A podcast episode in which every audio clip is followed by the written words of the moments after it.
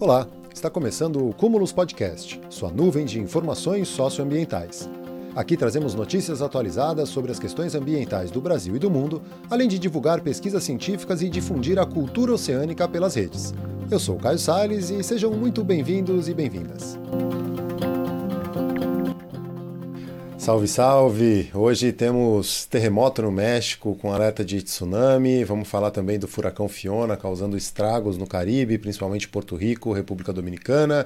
É, tem também notícias do Brasil, uma campanha para os presidenciáveis aí assumirem compromissos de proteção ao meio ambiente. Teve tornado em Brasília. Essas e algumas outras notícias socioambientais dessa segunda-feira, dia 19 de setembro de 2022, na Comunos TV, o que está começando agora. Sejam muito bem-vindos e bem-vindas. Antes de começar as principais notícias socioambientais aí do dia, né, desse início de semana, vamos celebrar Paulo Freire hoje, 19 de setembro, 101 anos, né, que nascia Paulo Freire, um dos principais pensadores aí brasileiros, um dos mais citados no mundo na área de humanas. E se você não gosta de Paulo Freire, leia Paulo Freire para aprender um pouco mais. Se você gosta, leia Paulo Freire porque é muito importante e o que ele é, banho de sabedoria aí para a gente entender e olhar a educação como prioritárias aí para o nosso planeta. E agora vamos para as principais notícias. Eu vou direto para o México, porque hoje à tarde é, um terremoto de magnitude 7,6 atingiu o México com um alerta de tsunami. Né? Na cidade do México, que fica a aproximadamente 440 quilômetros do epicentro, alguns prédios tremeram e moradores da capital correram para as ruas. É, eu vou lá para o texto que está no G1. Um poderoso terremoto atingiu a costa oeste do México nesta segunda-feira, dia 19 de setembro, sacudindo edifícios e fazendo com que moradores da cidade do México fossem para as ruas por segurança. O sistema de alerta de tsunami dos Estados Unidos disse que há a possibilidade de um tsunami perto da costa de Michoacán, com risco de ondas de 1 a 3 metros de altura. Pouco depois das 13 horas no horário local, 3 da tarde aqui no Brasil, o tremor de magnitude 7,6 atingiu a costa do país na região fronteiriça dos estados de Michoacán e Colima, a uma profundidade de cerca de 15 quilômetros. O registro foi feito pelo Serviço Geológico dos Estados Unidos. A cidade do México fica aproximadamente 440 quilômetros do epicentro, né, e aí sentiu também os prédios tremerem e alguns tremores. O curioso disso tudo é que no mesmo dia, hoje mesmo, dia 19 de setembro, pela manhã, os moradores né, algum, de algumas cidades é, fizeram uma simulação porque justamente no dia 19 de setembro, historicamente, tiveram outros dois dias com terremotos, né? um em 1985, outro em 2017. Em 85 morreram milhares de pessoas, 87 também a destruição foi enorme, e aí eles estavam fazendo uma simulação de terremoto para ficar, né, para saberem o que fazer num caso de um terremoto. E aí depois de fazer a simulação, à tarde veio o terremoto bem intenso e aí tiveram que botar em prática, né, o que tinham simulado pela manhã. Milhares de pessoas morreram nesse terremoto de 85 e mais de 350 morreram no terremoto de 2017. E aí tem várias imagens, né, mostrando como os moradores todos foram para a rua para se proteger, né, não ficar nas edificações com risco de caírem, como aconteceu em 2017, por exemplo. E é sempre assustador, né, você viver ali. Para quem não sabe, né, o México, a costa oeste do México, toda a Califórnia ali está bem na junção das placas é, tectônicas, então é um, um lugar de atividade sísmica muito intensa. Geralmente, quando acontece um tremor, também tem alguns, alguns outros na sequência, né? Então tá todo mundo ali em atenção. Cruzando agora né, do Pacífico para outra costa do México e chegando no Caribe, a gente tem a notícia de o furacão Fiona, que deixou milhões de pessoas sem energia em Porto Rico, gerou inundações catastróficas. E aí essa notícia está em vários veículos aí de comunicação. No UOL tem uma notícia mais geral, uma notícia de domingo, dia 18, né, quando teve mesmo o furacão. E aí, mas eu vou lá para o Metsul que é um site de meteorologia que traz as informações com um pouco mais de detalhe. Né? As imagens são impressionantes de lá. A República Dominicana e Porto Rico contabilizam estragos e as vítimas do furacão da categoria 1 na escala Saffir-Simpson. São imagens bem fortes, né? O governador de Porto Rico, um território dos Estados Unidos no Caribe, para quem não sabe, Porto Rico é um estado associado aos Estados Unidos, né? E aí ele disse na segunda-feira que o furacão Fiona causou destruição catastrófica em áreas urbanas, deixando quase toda a ilha sem energia. A tempestade de categoria 1 de lento deslocamento já trouxe volumes de chuva acima de 500 milímetros e pode provocar acumulados de até 800 milímetros, foi o que disse o Centro Nacional de Furacões. Chuvas intensas associadas ao furacão estão inundando rios, provocando deslizamentos de terra e destruindo casas, estradas e pontes. O governo, o governador estimou bilhões em prejuízos, né, em danos, e alertou que a chuva deve continuar caindo até terça-feira à noite. Fiona atingiu dois dias antes do quinto aniversário do Maria, a tempestade de categoria 4, que deixou Porto Rico no escuro por meses, matando mais de 3 mil pessoas. O governo federal norte-americano reservou bilhões para a reconstrução, mas a lenta recuperação deixa comunidades vulneráveis. Ou seja, é, um outro furacão, né, o Maria, que já estava prestes a fazer aniversário aí, já tinha causado um estrago muito grande por lá, eles ainda estavam se recuperando, e aí autoridades confirmaram várias mortes em Porto Rico, mas ainda não tem o um número total, porque eles ainda estão lidando com as enchentes, a falta de energia e outros desafios. Né? Então a empresa é, de energia já está tentando recuperar né, ou restabelecer o fornecimento, pelo menos para hospitais e delegacias de polícia e é, lugares prioritários, porque até os hospitais estão sem, sem energia. E aí o furacão deixou Porto Rico sem energia elétrica e, e saiu, né? E, e, cruzou, seguiu aí pelo Caribe, chegando à República Dominicana, onde também tem causado estrago e por lá ainda está. A gente consegue ver pela imagens, pelas imagens de satélite, né, em tempo real ali, aonde que está agora o Fiona, né? Tem tudo marcadinho pelo site zoom.earth, é, que mostra né, como que está aí o planeta com as suas movimentações.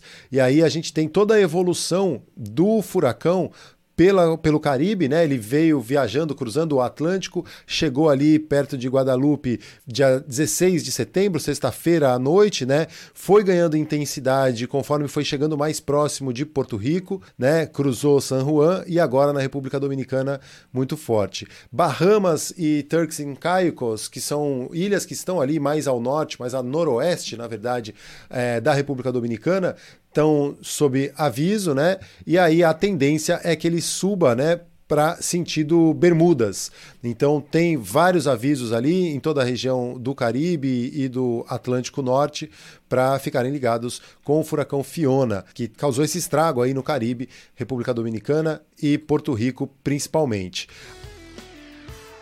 E aí, se a gente subir lá para o norte do Atlântico, a gente vai ver uma outra movimentação, né? um outro sistema de baixa pressão formado ali. E aí eu vou de volta para o Met Sul para explicar o que, que é isso. Né? Um ciclone incomum e atipicamente intenso atinge o Alasca. O estado norte-americano jamais havia sofrido com um ciclone bomba tão intenso nesta época do ano que causou inundações e danos. Um grande risco nessa época do ano que acontece o Alasca e toda aquela região, ela do, do Estreito de Bering, é, é comum que ocorram alguns ciclones né, nessa região. Só que geralmente isso ocorre no inverno, quando a camada de gelo está maior e protege mais a costa. É, só que agora, nessa época do ano, ainda as camadas de gelo que têm diminuído, né, a cada ano tem ficado menor, essas camadas de gelo não estão protegendo a costa. Então é um, um risco maior esse tipo de ciclone bomba é, ocorrendo na costa do Alasca nessa época do ano. Então eu vou lá para o texto que está no Met Sul. Um poderoso ciclone oceânico e sem precedentes em intensidade nesta época do ano causou muitos estragos na costa oeste do Alasca, trazendo grandes inundações para comunidades costeiras e rajadas de vento de 150 km por hora. O Serviço Nacional de Meteorologia em Fairbanks, que emitiu alertas tanto para inundações costeiras quanto para o vento, disse que a tempestade estava produzindo elevação da maré inédita em pelo menos 50 anos. Enquanto as comunidades costeiras do oeste do Alasca lidavam com as águas de enchente que inundavam casas e empresas, o governador Mike Mike Dunleavy declarou estado de desastre. Grandes quantidades de água empurradas para o norte pelos fortes ventos avançavam sobre a terra, elevando o oceano vários metros e atingindo comunidades costeiras vulneráveis com erosão severa. O medidor de maré em nome, que é conhecido por ser o ponto final da famosa Iditarod Trail Slag Dog Race, mostrou níveis de água mais de 3 é, acima dos níveis normais no início do sábado, excedendo o pico observado durante as tempestades ferozes de 2011 e 2004, de acordo com o Serviço Meteorológico Nacional. Relatos das mídias sociais indicaram quedas de energia e danos em várias comunidades costeiras por causa da subida das águas. Em Hooper Bay, uma pequena cidade na costa com 1.375 pessoas, algumas famílias teriam deixado suas casas por causa das inundações. Grandes inundações também foram relatadas nas pequenas comunidades costeiras de Shivak, Kotlik, Newtok, Golovin, Shektulik, onde as evacuações foram necessárias em vários casos.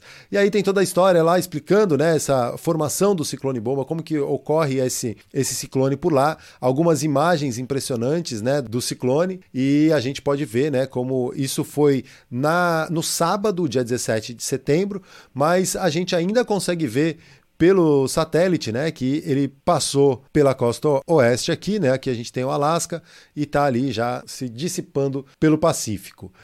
Bom, essas são algumas das notícias internacionais, né, com o terremoto no México e aviso de tsunami, furacão em Porto Rico, né, no Caribe, Porto Rico, República Dominicana muito atingidas, com várias mortes, as, as ilhas sem energia, em estado de calamidade, é, e aí esse ciclone bomba no Alasca.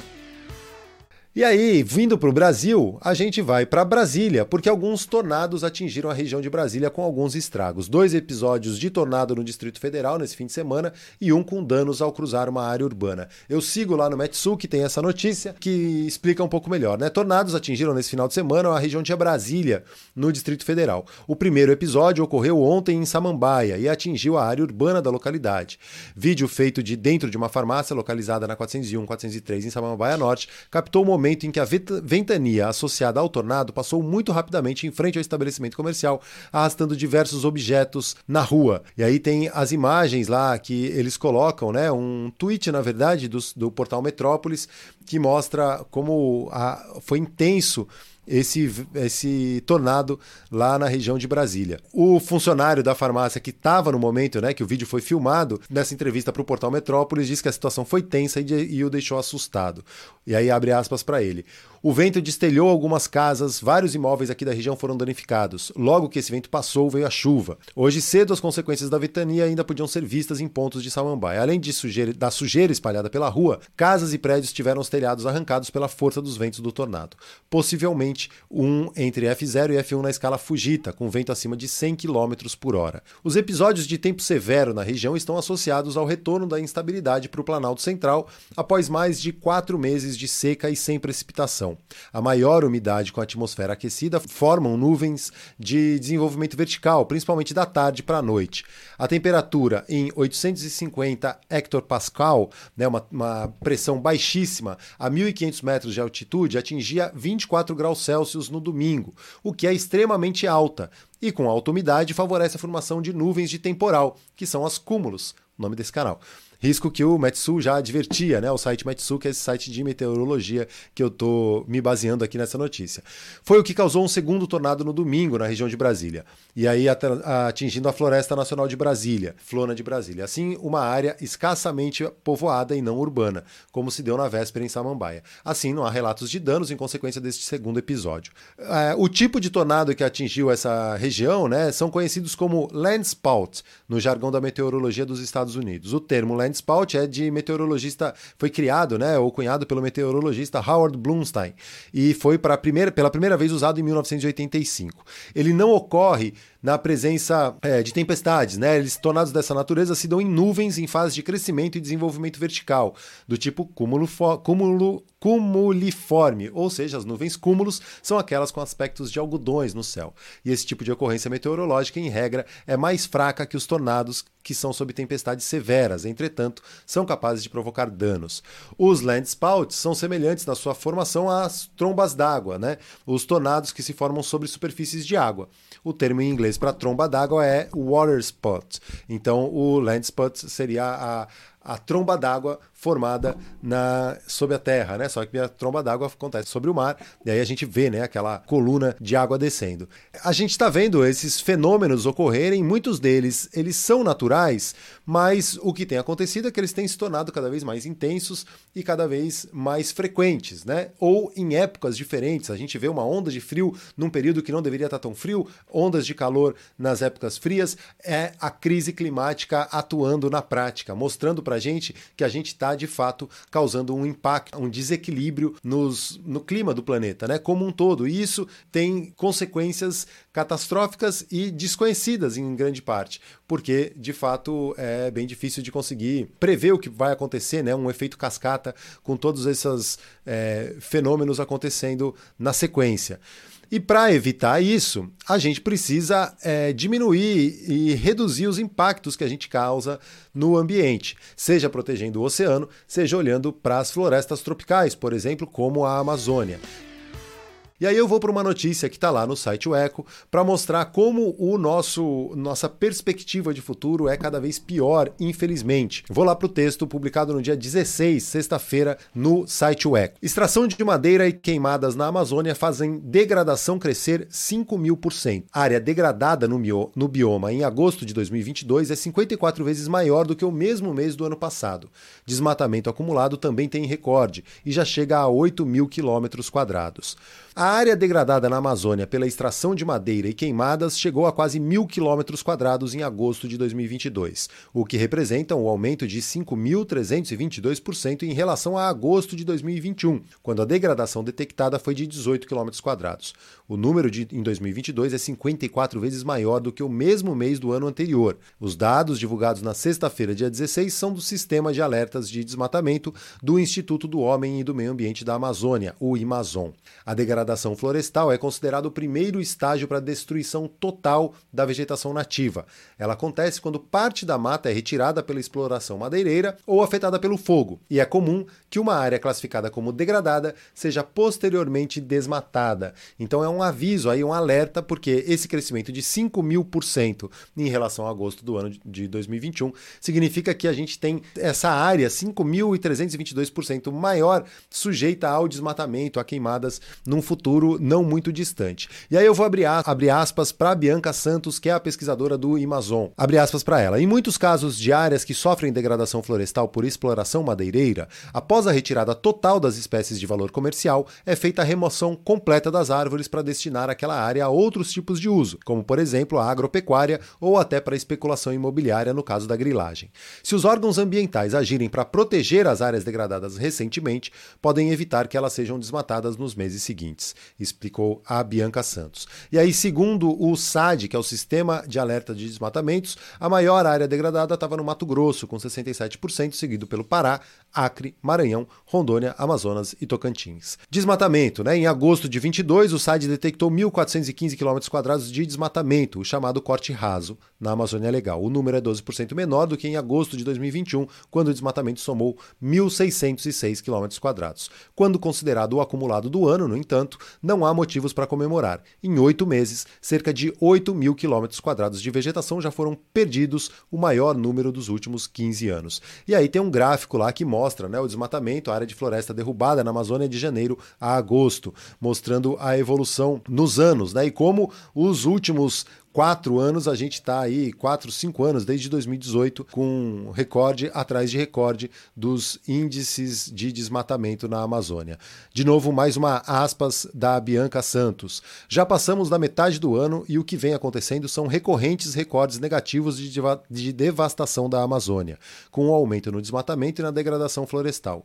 E, infelizmente, temos visto ações insuficientes para combater esse problema, é o que lamenta a pesquisadora. E aí tem todo um, um, balanço aí dos estados que mais desmataram, né? O Pará em primeiro, com Amazonas e Acre, e aí tem essa distinção, né? Essa distinção entre o que é o desmatamento e a degradação ambiental. A degradação é como se fosse um passo anterior, é quando estão lá retirando a madeira ainda de valor, de grande valor, né? E aí vai degradando aquela área, depois de ela já está toda degradada, vem o desmatamento, o corte raso e, e a destruição total.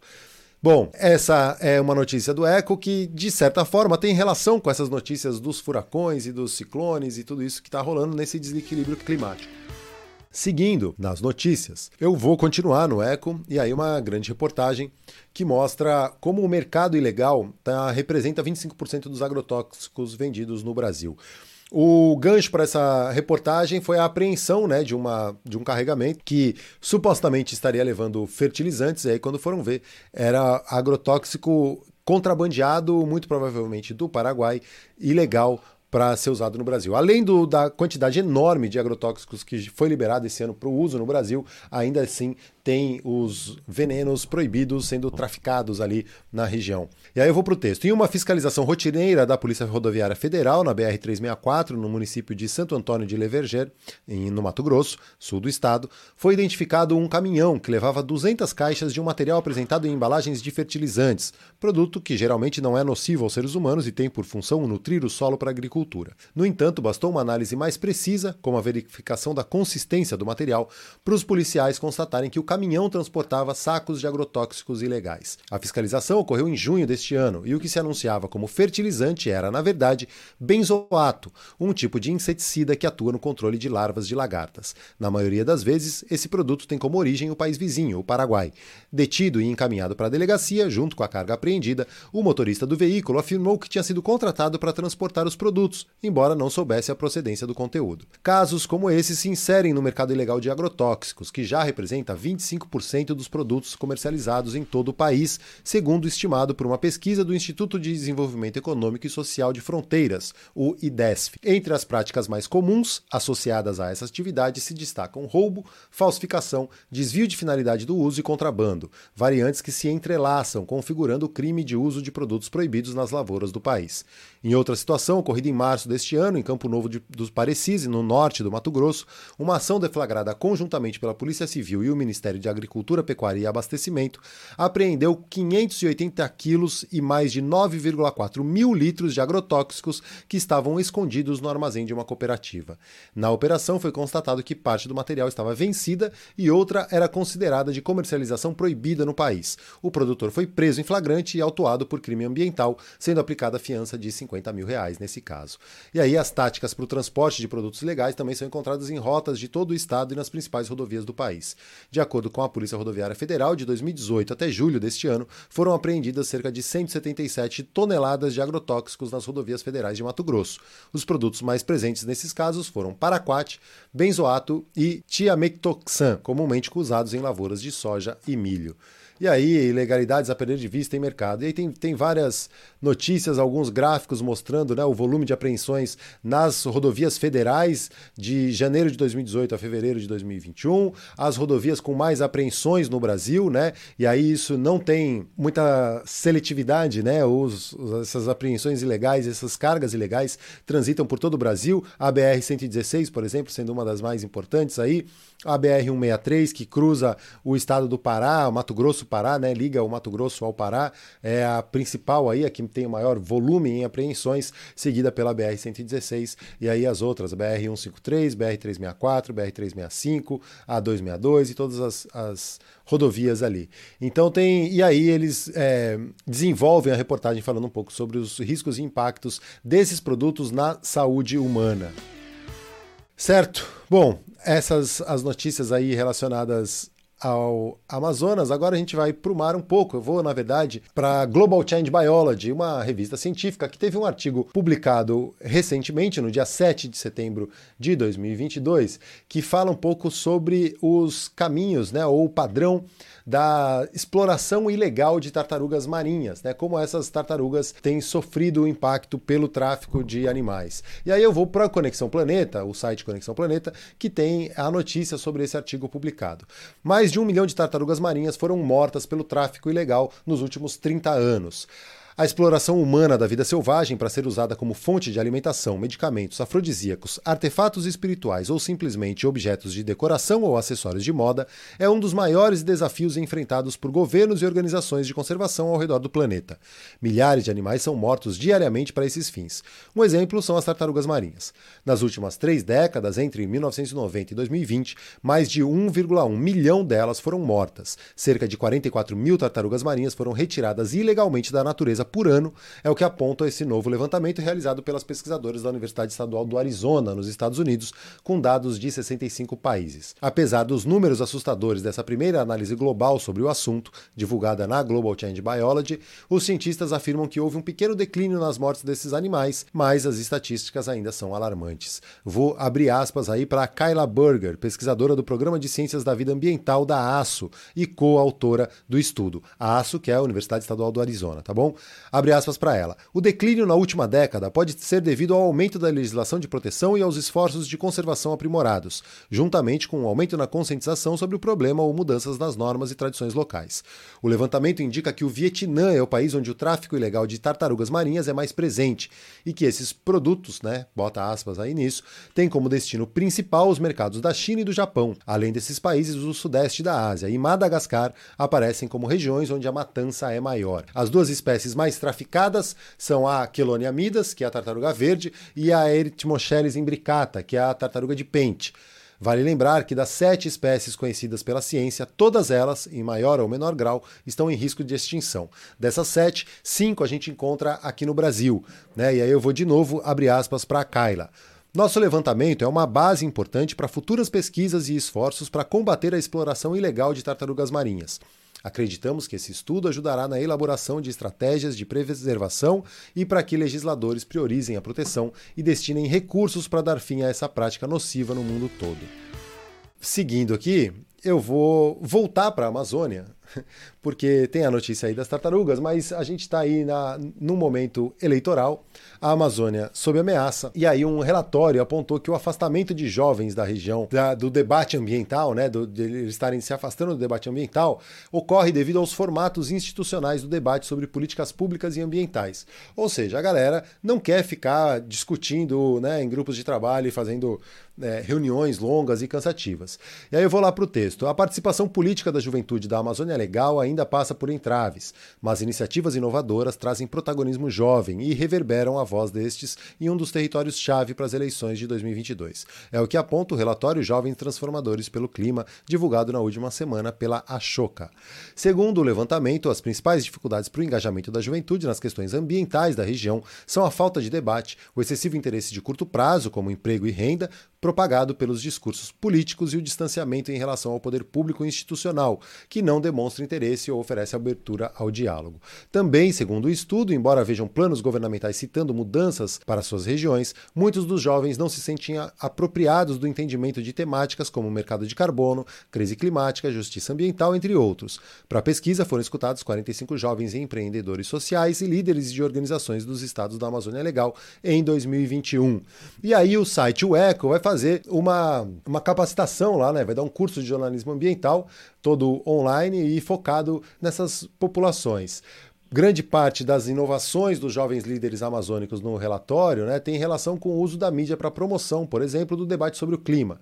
E aí tem algumas iniciativas que são citadas no relatório e que valem de fato a menção. Né? A Rádio Mocoronga, criada pelo Projeto Saúde e Alegria, do Caetano Scaravino e o pessoal lá na, em Alter do Chão, o Tapajós de Fato, podcast produzido por jovens da região, e o blog Jovens Cidadãos da Amazônia, que foi desenvolvido por jovens repórteres formados pela Agência Amazônia Real. Outras ações mapeadas abranjam matrizes como o poder público, sociedade civil organizada, educação e empresas. E o relatório cita ainda em seu mapeamento a ação popular contra a pedalada climática, uma iniciativa na qual jovens se organizaram para exigir do governo brasileiro a redução da meta de emissão de gases poluentes na atmosfera. E o movimento indígena do Baixo Tapajós, projeto que luta pelo reconhecimento dos saberes dos povos tradicionais, também consta no documento. E aí o ECO faz lá a divulgação do curso também, do terceiro mini curso de jornalismo ambiental entre os dias 19 e 22 de setembro. Eu acompanhei esse curso em 2020 e é bem interessante.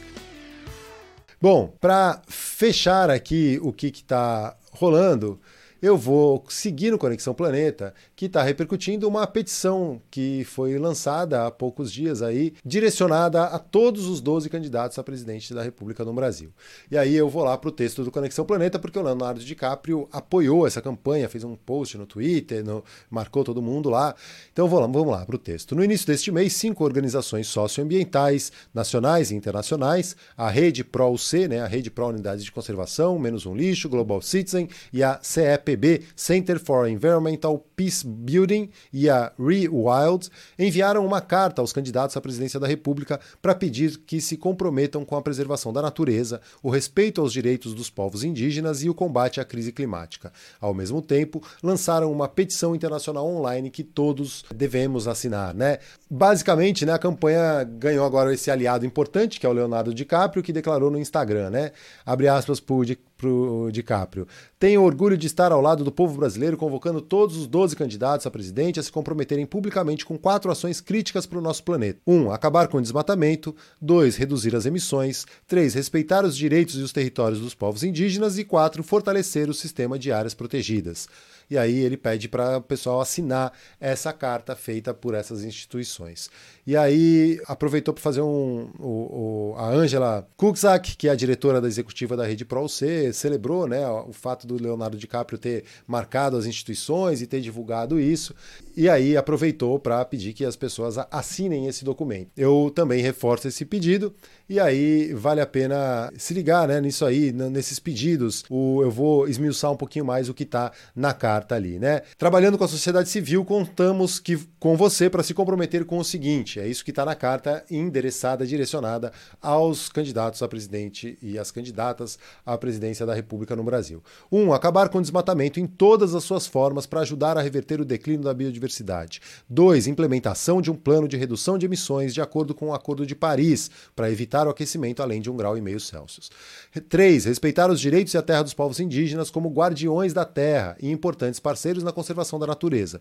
E 4. Fortalecimento do sistema de áreas protegidas que são cruciais para a manutenção da vida em todas as suas formas. Ao defender a ação verde agora, você pode proteger nosso planeta para as futuras gerações. E aí contamos com sua liderança. É como termina a carta. Nosso bem-estar depende de você. E aí tá lá: Lula, Bolsonaro, Emael, Ciro Gomes, Sofia Manzano, Pablo Marçal, Leonardo Pericles e Simone Tebet e Soraya Tronic são as que. É, quem recebeu essas cartas aí. Já tem gente que desistiu da candidatura mas de fato é importante né, que a gente tenha essa mobilização e que a gente esteja de olho no que está acontecendo. Beleza, pessoal? Essas foram algumas das principais notícias socioambientais dessa segunda-feira, dia 19 de setembro de 2022, e eu agradeço quem teve a paciência de acompanhar até aqui. Este foi mais um Cúmulos Podcast. Segue a gente nas redes sociais em arroba TV e arroba Projeto Verde Mar. Estamos também no YouTube, em youtube.com.br CúmulosTV. Este podcast é editado com base em nosso jornal ao vivo, que rola toda segunda e quinta, às nove da noite, lá no YouTube. Te espero por lá também. Grande abraço e até a próxima.